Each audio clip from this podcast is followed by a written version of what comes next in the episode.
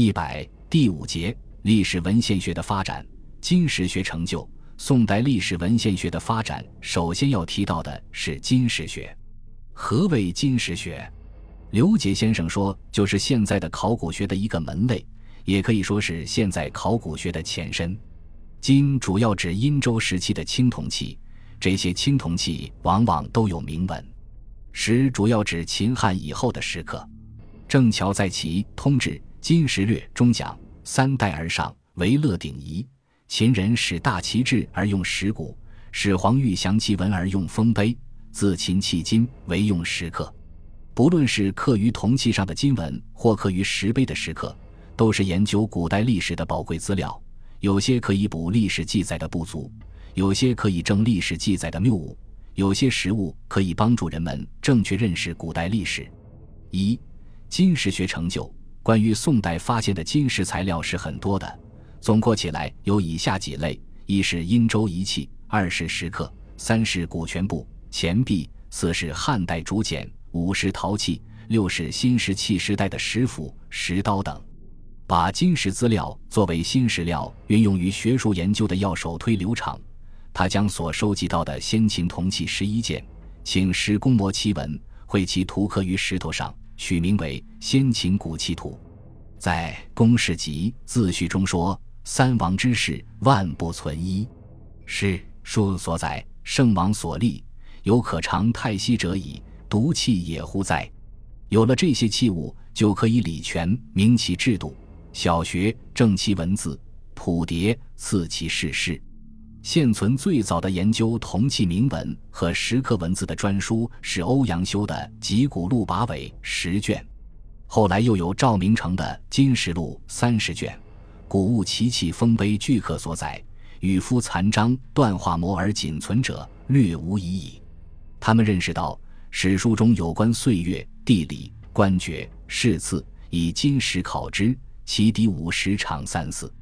盖史牒出于后人之手，不能无失，而刻此当时所立，可信不疑。已经认识金石对证时补缺纠谬的重要性。他们收录金石，是为了载夫可与史传正其缺谬者，以传后学，数亿于多闻。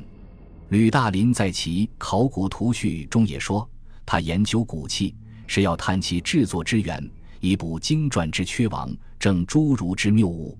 这些古器物制度法相之所欲，圣人之精义存焉，以认识到古器物的真正价值。宋人搜集青铜器。石刻拓片，除官府收藏外，私人收藏的也不少，估计有三十八家。叶梦的在《避暑录话》中说：“宣和间内府上古器，士大夫所藏三代秦汉遗物，无敢引者，悉献于上；而好事者复征寻求，不较重价，一器有值千民者，力之所趋。又竟搜题山泽，发掘冢墓，无所不至。”往往数千载之葬，一旦接见，不可胜数矣。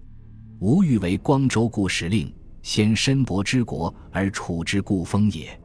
兼有异物而以辟远，人为知之，乃令民有罪者入古器自度。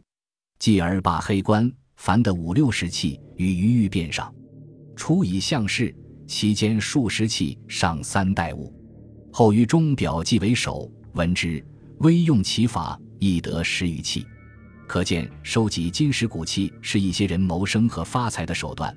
这与史学家利用金石古器研究是背道而驰的。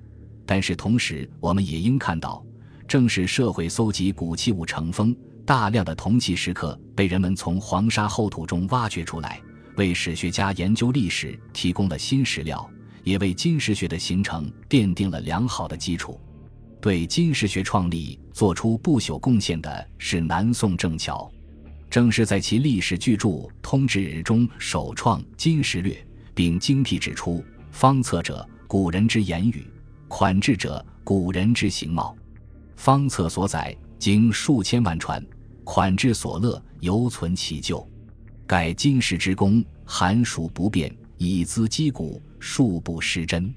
他重在强调用金石文物来考辨何时史事，历史文献与地下实物相互印证，这实际上为历史研究开辟了一条新路。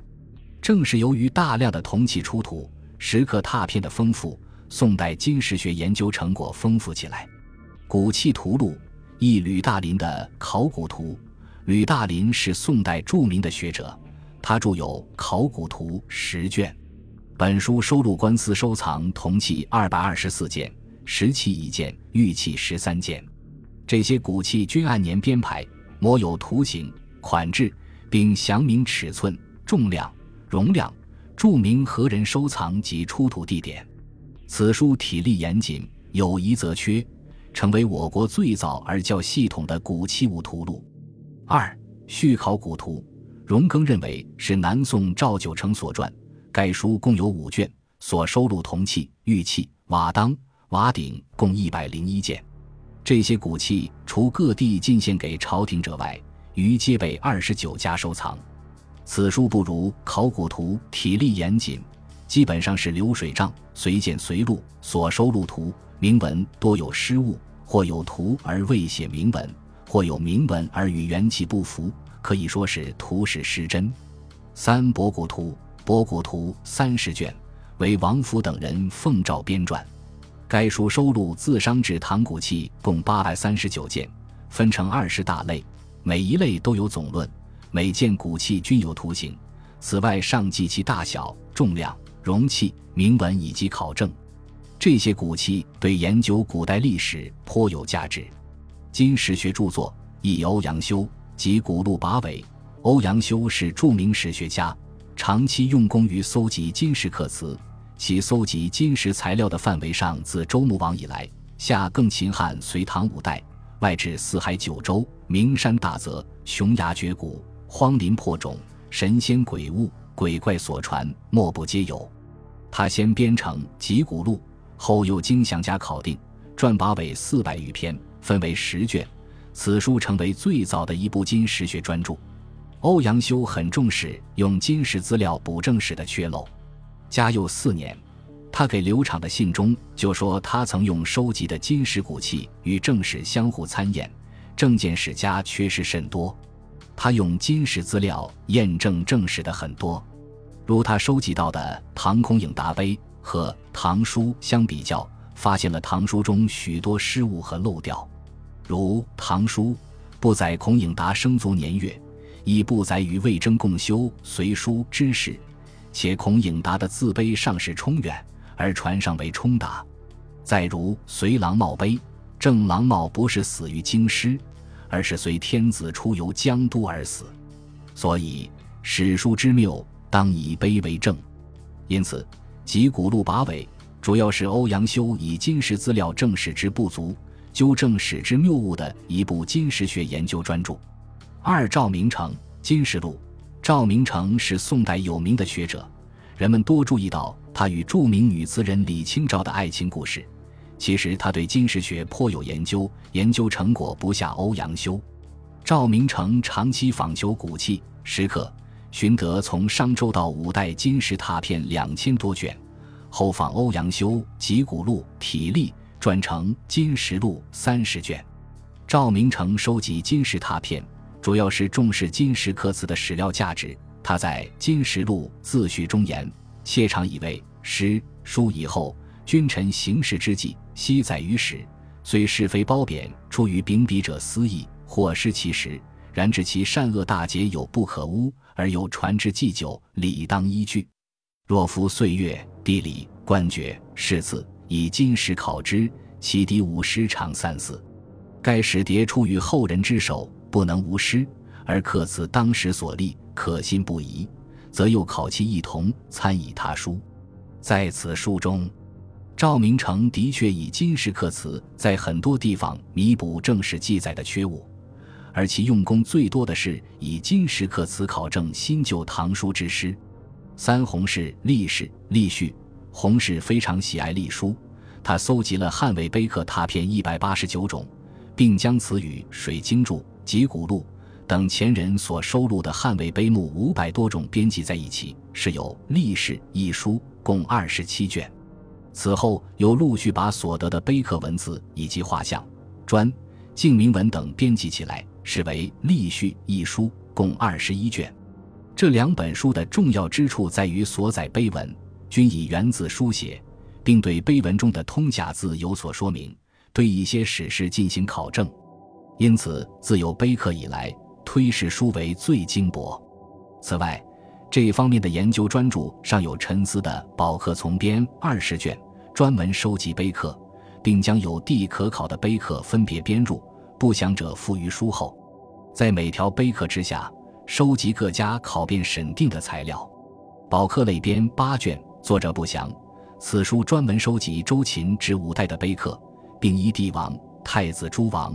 国主、名臣、士、道、妇人姓名残缺八大类进行编排，每类碑刻均以书碑人名为纲，附所书碑目，注明年月地名。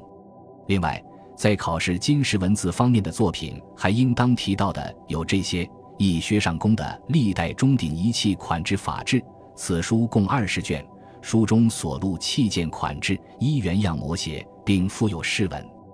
考证史籍中的有关史事，此书收录下器四十六件，商器一百六十五件，周器二百五十三件，秦器十八件，汉器二十九件。这些古器均有铭文，按朝代加以排列。这些古器并非都是铜器，也有石器和玉器。薛氏嗜古好奇，又深通篆籀之学，能集诸家所长而比其同义，颇有定额刊物之功。非超撮导习者比也。此书主要记录的是篆文，目的在于鉴别书法，属于专门辨定古咒文字的专著。二王求《孝堂集古录》，此书中收录有从商到汉铜器铭文以及各种印章三百四十五件。这些古器印章均摹其款制，并以当时的文字加以注释，但不足之处是未作考证。三王后之钟鼎款制。此书收录了从夏到晋古器铭文五十九件，在每种古器前面均标出器件名称，并记载其出土于何地，收藏在何人之手，解释所刻铭文，也是研究古文字的专书。四楼基汉隶字源，此书依洪氏历史编排次序，弥补洪氏所缺的部分。卷首收录汉代到西晋碑刻三百四十件，并记载碑刻年月地理，书写人的姓名。之后采用礼部韵略分类法，分成五卷，用楷书书目以隶书排比其下，韵中不载的字附卷末，文字异同的随字加以注释，有些字加以考证，纠正前人之误。此书以为考定古文字的专著。器物石刻的著作，一黄伯思《东关于记》。黄伯思是宋代著名的古文字家，《宋史·黄伯思传》云。好古文其字，落下公卿家商周、秦、汉仪器款制，研究字画体制，悉能辨证是非，到其本末。他对前代典章文物，用古器考定真验，议论多有发明。其著有《法帖刊物》，故其说后期子黄将这两本书与自己所著的论辩提拔合并刊印，取名为《东观余记》。《法帖刊物》主要是对碑刻。汉简古器铭文进行考证。二董游广传书跋，此书分为两部分，主要是对铜器石刻的提拔，前四卷题铜器跋，后六卷题汉唐以来的石刻跋。此书最大的特点在于论断考证，阶级精当。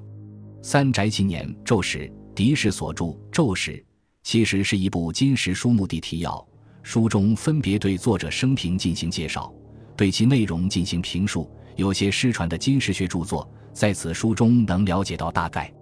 此书对研究金石学史很有价值。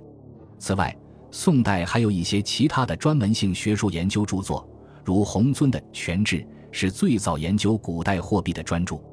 宋代的金石学成就不仅在于搜集了大量的古器石刻，并对这些文物进行研究，也还在于一些学者利用发现的古器石刻验证正史。补正使之不足，纠正使之缺误，这些工作是不可磨灭的，也可以说是宋代金石学形成的最主要标志之一。